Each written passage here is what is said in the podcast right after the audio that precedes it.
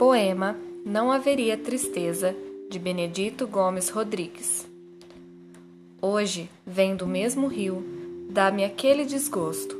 O que fizeram com ele? Pergunto já indisposto. Arrasaram suas margens, restando só o capim. Encheram-no de lixo e de esgoto até o fim. É ambição e ignorância, desrespeito com a criação. Fizeram o que quiseram sem prestar bem atenção.